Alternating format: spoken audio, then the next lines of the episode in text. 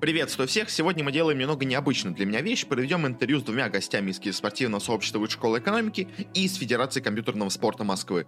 Мы обсудим, как обстоят дела с студенческим киберспортом сейчас, какую помощь студентам оказывают вузы, какие есть сложности и что ждет студенческий киберспорт в будущем. Интервью было записано во время Киберфеста, специального фестиваля киберспорта внутри ВШЭ, в рамках которого проводился также еще и финал турнира по CSGO между командами из Москвы, Санкт-Петербурга, Нижнего Новгорода и Перми. Во всех городах, где есть какие-то отделения ВШЭ. И как по мне, это отличная инициатива, чтобы и дать какой-то праздник фанатам киберспорта, и познакомить новичков с нашей любимой активностью. Но давайте теперь дадим слово нашим гостям, пусть они сами о себе немного расскажут. Руслан Атаулин, э, менеджер и руководитель студенческой спортивной организации, киберспортивной организации Кибервышка. Соответственно, менеджер я команды НИУШЕ в мероприятиях по компьютерному спорту. О, меня зовут э, Капелюш Никита, я сотрудник Федерации компьютерного спорта города Москвы, э, заместитель директора Московской студенческой киберспортивной лиги. Всем привет. И перейдем к первому вопросу. У нас проходит Киберфест, и вместе с ним идет финал по КСу. Почему он был выбран? Из-за своей популярности или просто из-за того, что он проще для понимания сторонними зрителями? Не буду лукавить, наверное, да. Ну, у этого выбора было на самом деле несколько решений. Во-первых, э, так как это достаточно популярная и простая игра для входа, мы смогли таким образом дотянуться до своих э, кампусов, потому что у нас были связи с Питером, но не было связи с Пермью и Нижним Новгородом. Сейчас у нас выстроена сетка, у нас есть четыре команды э, в каждом городе, и четыре команды заявляются уже на турниры, на уже достаточно крупные турниры заявляются, поэтому, в принципе, мы довольны результатом. Уже там до финала мы смогли вот что-то вот из этого иметь для своей студорганизации. В плане, наверное, игровой составляющей мы ориентировались также там, на предыдущие наши результаты. Мы видели, что в последние годы у нас плохие достижения по Counter-Strike относительно других команд, и поэтому мы решили э, как-то вот этот вопрос э, решить, в том числе с помощью Киберфеста. Также по поводу турнира. Где у нас тут была курица, а где яйцо? Сначала у нас шел турнир, а затем вокруг него сформировалась сторонние активности? Или сначала появилась идея фестиваля, а затем уже к нему организовали и турнир? Изначально у нас была затея сделать большое мероприятие по киберспорту.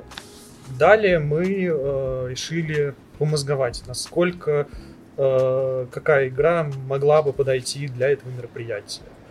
Э, мы э, организовываем это все дело совместно с студенческим объединением Всевышка. И как бы совместным решением мы решили, что Counter-Strike это такая самая приемлемая для всех сторон дисциплина. Ее, в принципе, все понимают, плюс-минус все знают, за ней следят. Был вариант других дисциплин. Скорее всего, там, на следующих киберфестах или там аналогичных мероприятиях мы попробуем другие дисциплины. Тут нет никаких э, у нас прям предпочтений на Counter-Strike, но мы хотели начать с него, потому что был запрос, были там некоторые предположения по тому, как усилить нашу команду в том числе, и поэтому вот решили так. И переходя к студенческому киберспорту, хотелось бы узнать, что вообще делается в вышке для помощи студентам-киберспортсменам. Ну так, в общих словах. В общих словах, э, в данный момент мы занимаемся тем, чтобы как-то развивать э, направление поддержки вышки. Э, к нам постепенно под, подстраиваются там, некоторые партнеры. Э, университет э, дает уже сейчас кредиты, которые необходимы ребятам для успешного окончания обучения. Вот эти проектные кредиты мы им закрываем. Помимо этого, мы пытаемся сейчас им выбивать некоторые плюшки в виде там, формы, в виде мест, для которых они могут тренироваться, в виде каких-то наград, э, но это вот идет сейчас так вот, пока что с начала до какого-то там точки отсечки. А вот со стороны Федерации киберспорта Москвы, что у нас делается для помощи студентам-киберспортсменам? А, ну, смотрите, а, в наших интересах развитие студенческого а, киберспорта как части, там, в принципе, киберспорта, все, там, а, всеобщего, это какие-то могут быть громкие там слова, это просто, на самом деле, это даже в уставе организации написано, вот, э, так как мы спортивная организация. От себя, если простыми словами, э, для всех, нам интересно, нам нравится работать с организованными, работящими, скажем так, э, с людьми, которые имеют компетенции. Вот. И нам нравится работать с организациями внутри вуза. То есть, по сути, во всех наших соревнованиях есть небольшая особенность э, именно наших соревнований. Во всех наших э, соревнованиях единица участника это не студент и даже не команда, это вуз. То есть это учебное заведение. И э, для нас очень интересно, чтобы в каждом учебном заведении Москвы появилась структура, ну, например, кибервышка, которая была официальной, с подкрепленными документами, легальной, скажем так, а, чтобы она а, получала и имела, получала поддержку, имела прямой контакт с руководством вуза, например, с проректором, с руководством спортивного клуба, если такое имеется. То есть, чтобы они а, были признаны. То есть и мы сейчас э, всеми способами стараемся э, помогать тем вузам, которые не признаны, в которых, точнее, не вузы не признаны, а в которых киберспорт не признан, э, для того, э, те, ну, то есть для того, чтобы это признание получить. Потому что это в том числе облегчает э, и нашу работу. То есть мы это делаем и для ребят, и для себя. Вот, это первый момент. Второй момент, э, ну, я не буду говорить, да, мы там проводим турниры, да, мы проводим турниры, это так и есть.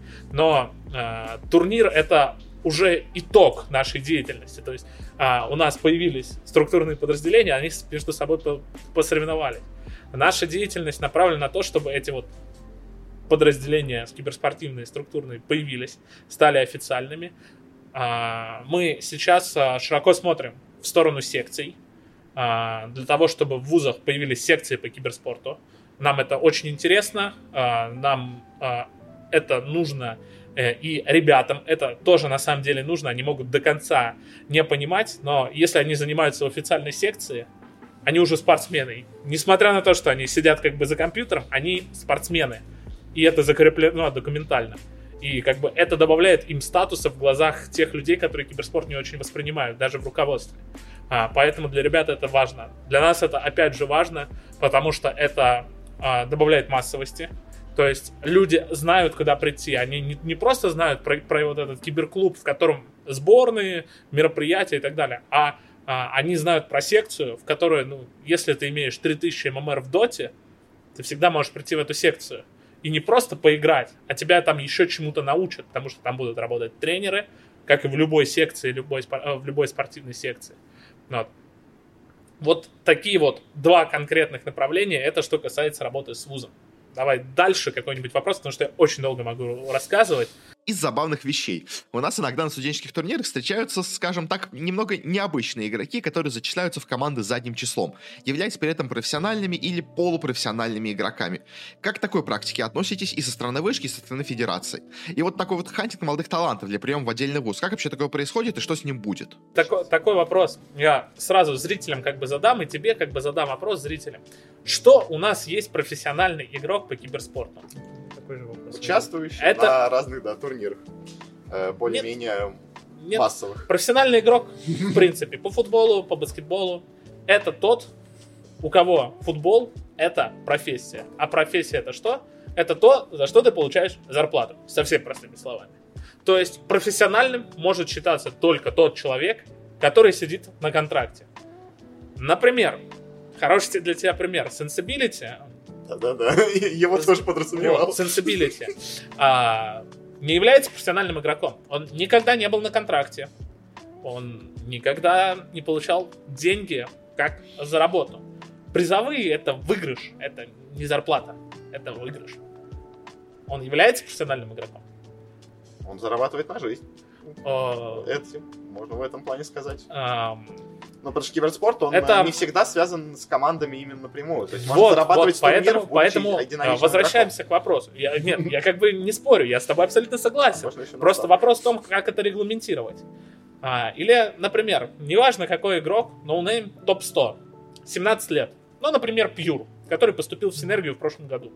И еще не играл в Virtus.pro. Он играл у нас на MSKL+.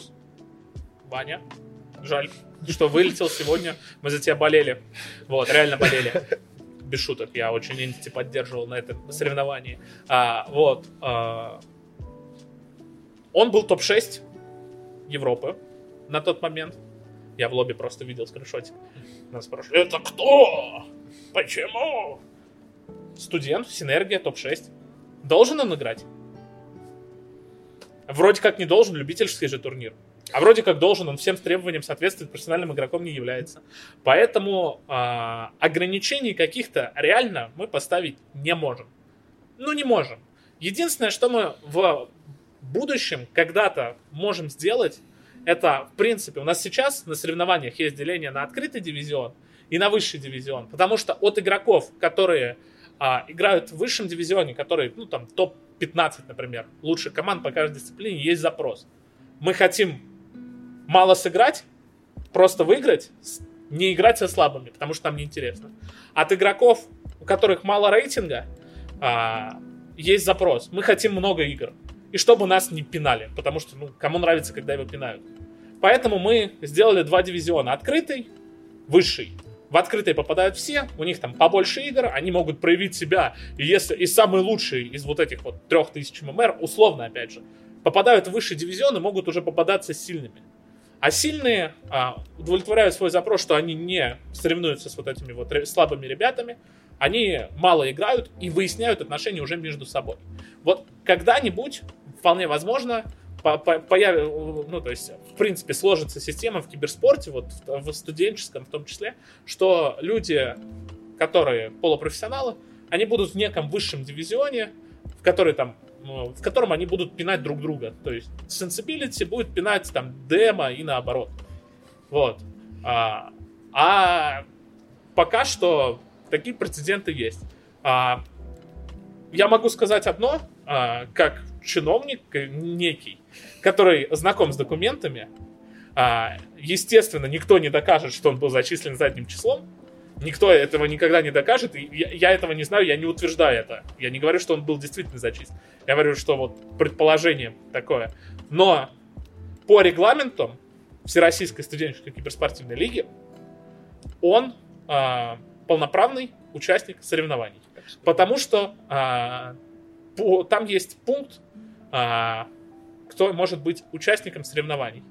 И а, участником соревнований могут быть обучающиеся, не студенты, а обучающиеся. Если открыть законы, то в обучающие входят и студенты, и школьники, и э, там, не знаю, и слушатели курсов, и адъютанты там, или как это называется, в, а, там, а, в военных, там, курсанты, а, аспиранты, ну, в общем, все. Это все обучающиеся. Ну и дальше идет там от 18, ну почему школьники не могут там участвовать, от 16, и которые имеют отношение к вузу.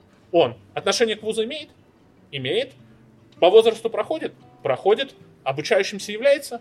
Является. Вопросы? Нет вопросов. А, мнение, как это увидеть?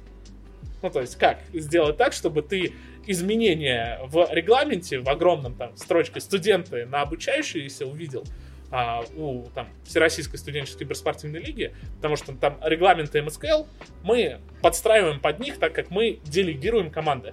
То есть э, мы, а, как а, Федерация компьютерного спорта Москвы, проводим Московскую студенческую киберспортивную лигу, и две лучшие команды мы делегируем на зональный этап зоны центр плюс, не знаю, какая зона будет в этом году, вот, ну, то есть они между собой соревнуются. То есть Москва соревнуется с Курском, с Тулой, с Орлом, с Рязанью и так далее.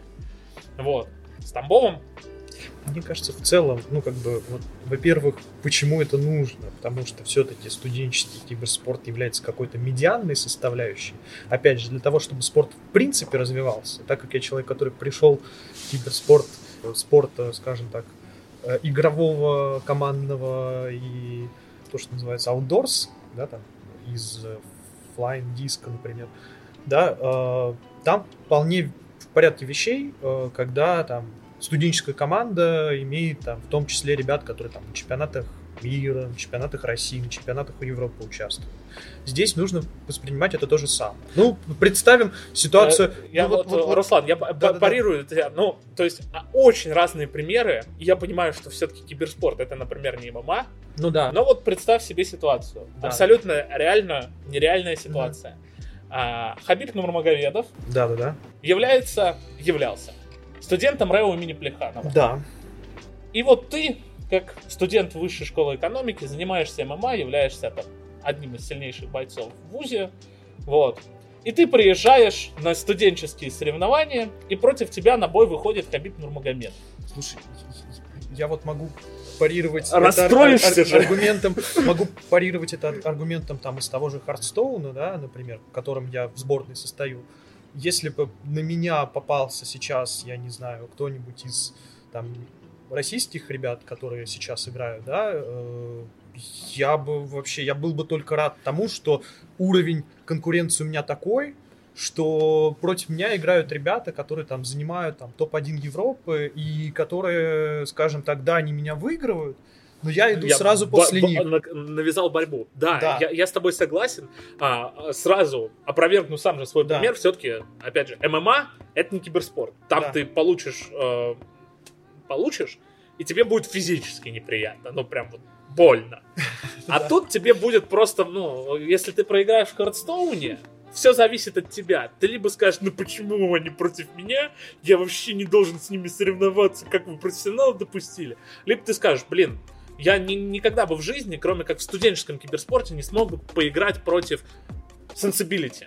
Потому что, блин, у меня 4000 против игрока Virtus.pro DM а. У меня 4000 MMR, и я прихожу на линию и отdenyиваю DM а. Ох, какое классно. Ну, а что делать, like. например, вот представь, да, я понимаю, я читал интервью там Toronto Tokyo, например, да, но он Мгм. студент МГУ.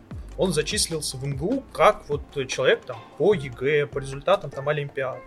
Вот что он полноправный студент, ему запрещать участвовать в Да, лиге? да, да. Вот Это, это- это очень странно звучит просто. Ну и в целом это, наверное, можно назвать, да, я думаю, каким-то, наверное, знаком развития киберспорта, ведь потому что, ну, скажем, в Америке у нас многие университеты пытаются себе молодых спортсменов забрать. В Америке сильно другая система. А, Если в России э, система, скажем так, в студенческом спорте в целом доигрывают.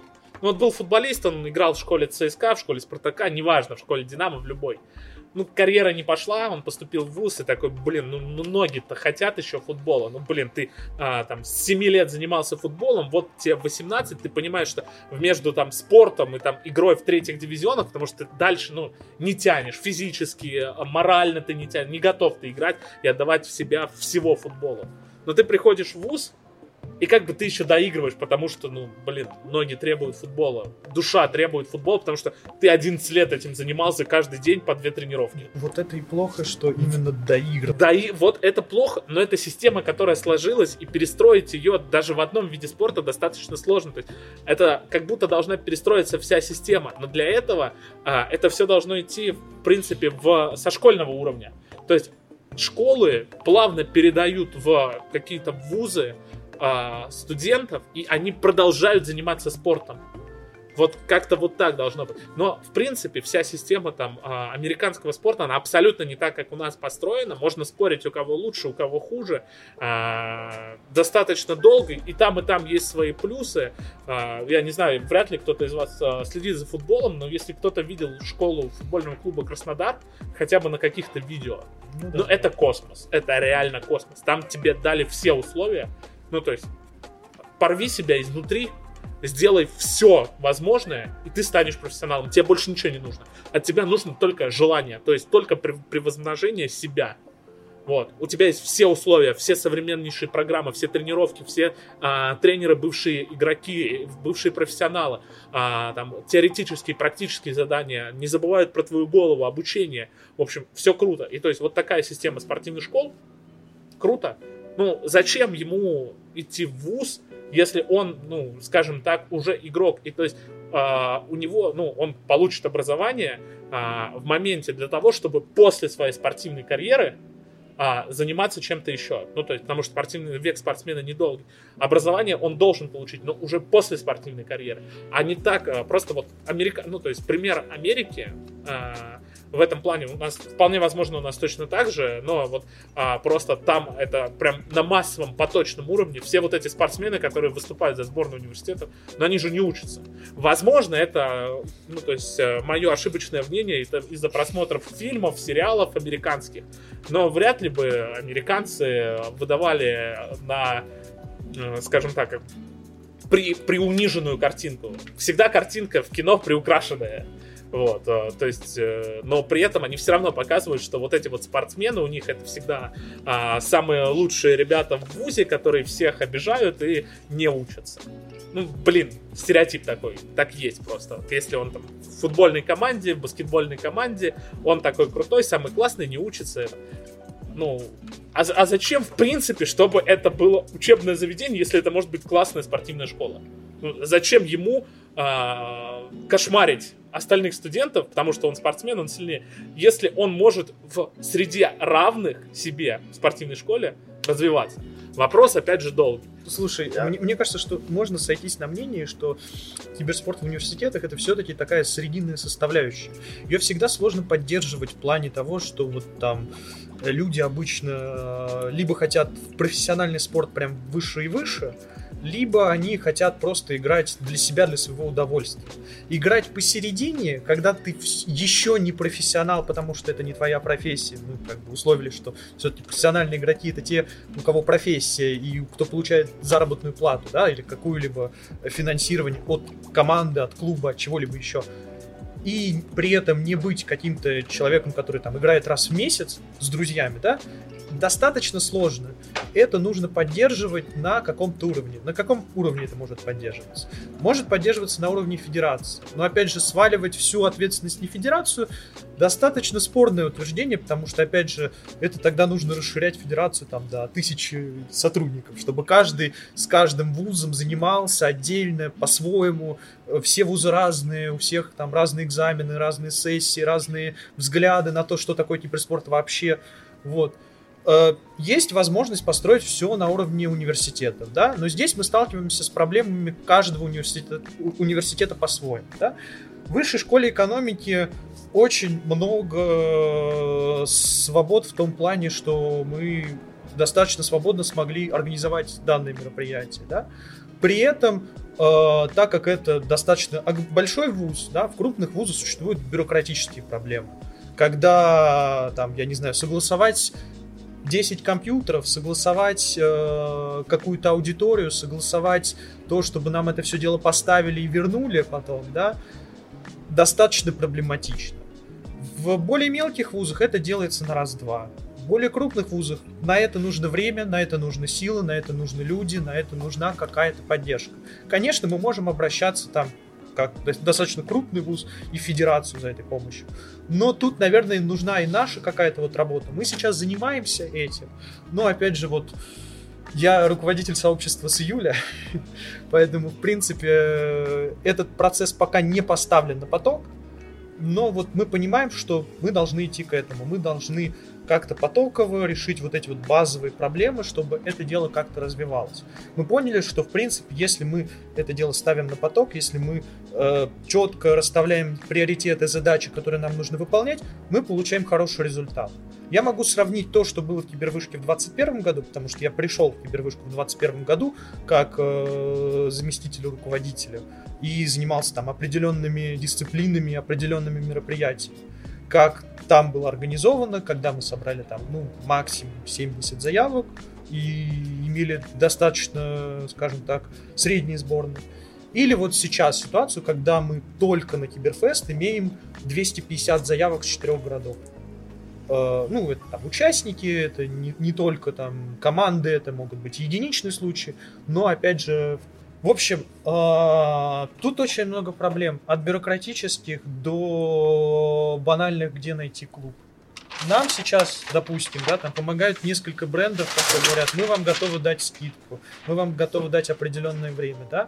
Но опять же, э, это все нужно ставить на поток. Нельзя просто взять и сказать, вот мы вот в октябре провели мероприятие, все, мы такие молодцы, и забросить это дело. Это нужно либо делать весь год, и тогда на это нужна большая структура, хотя бы определенное некоторое закрепленное финансирование и э, локация. С этим проблемы у нас сейчас. А, или это будет вот так вот хаотично собираться и хаотично будет сворачиваться. Вот.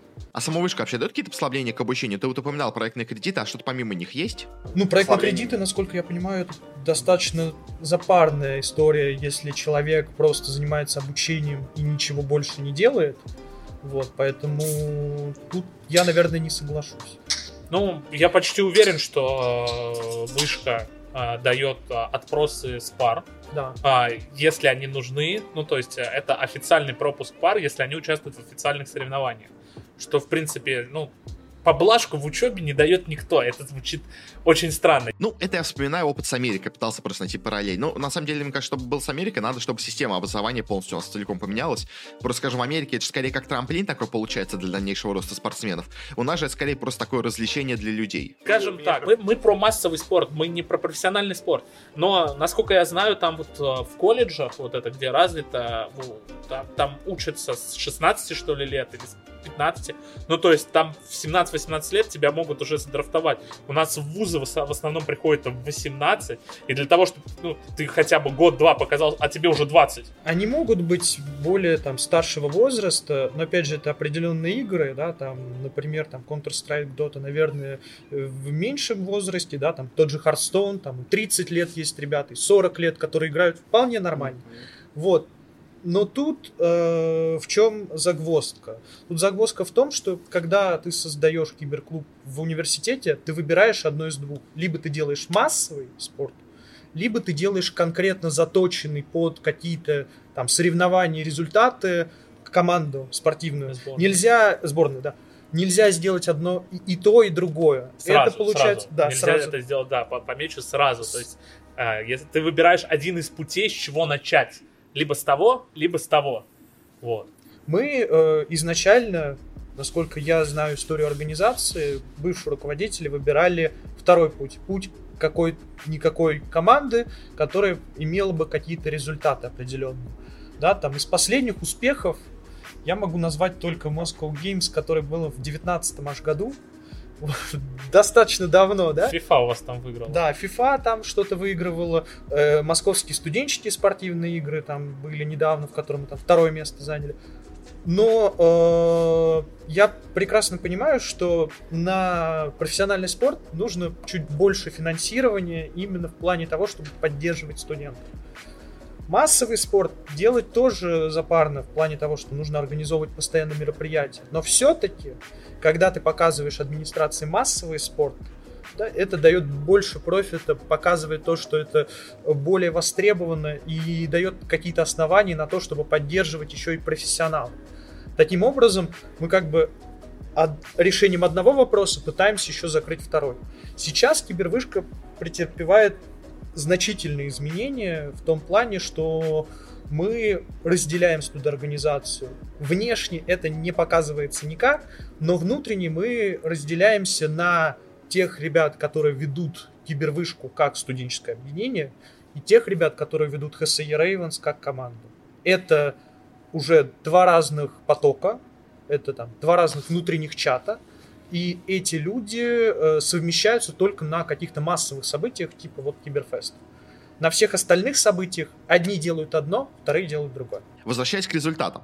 Ты упоминал, что у вас недавно был только один успешный турнир. Вот если можно коротко, кратко о том, почему вот у вышки, казалось бы, такого большого университета, не получается ни на одни финальные стадии турниров проходить. Казалось бы, вроде поддержка для киберспортсменов есть, внимание какое-то от вуза есть. Вот почему так плохо? Ну, сказать, что прям все очень плохо нельзя. Мы все-таки стабильно входим в топ-7, занимая почетное седьмое место. Вот. Что это хороший результат, тоже сказать достаточно трудно, учитывая то, что по количеству студентов в Москве мы как бы вторые после МГУ. И по идее по результату не должны им уступать. Сейчас, в принципе, не уступаем.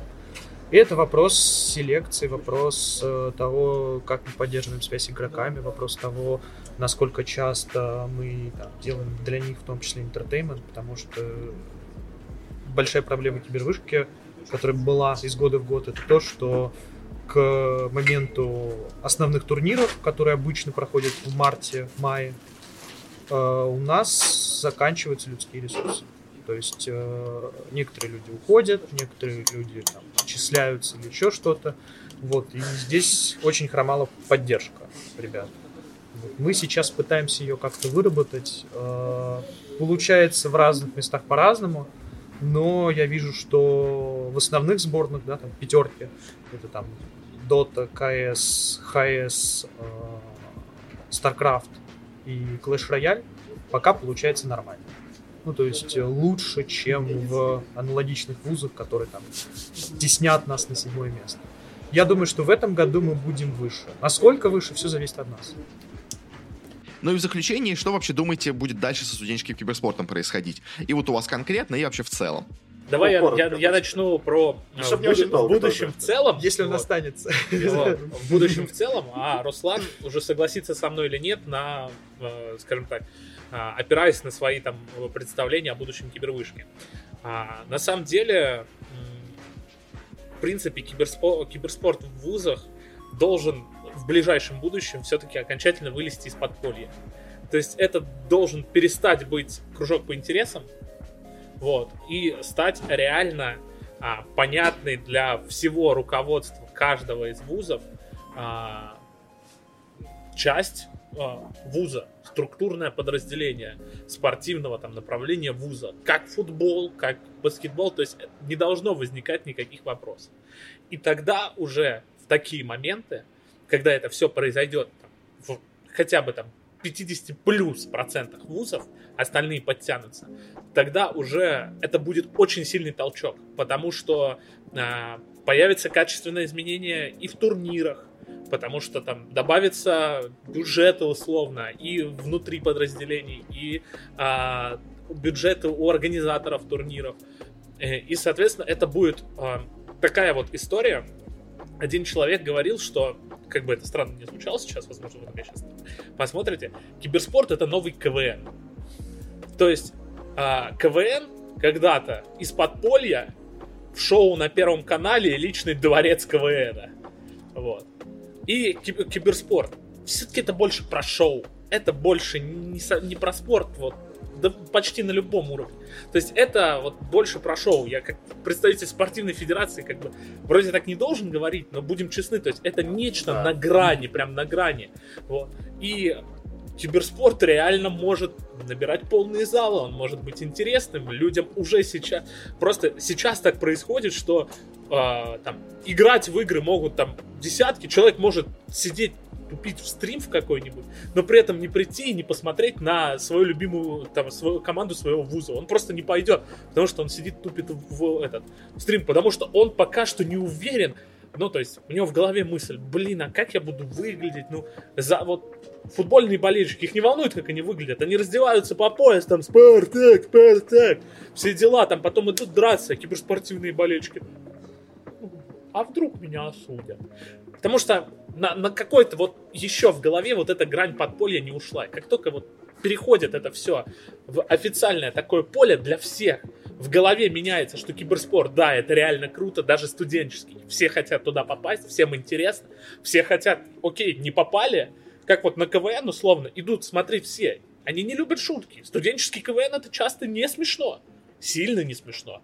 Ну вот. Но при этом он собирает полные залы. А киберспорт, который может быть интересный и близкий там, к профессиональному, он не собирает ничего. Хотя там тоже может быть шоу. Там есть ведущие, все ну, весело, интересно, спортивно, с группами поддержки.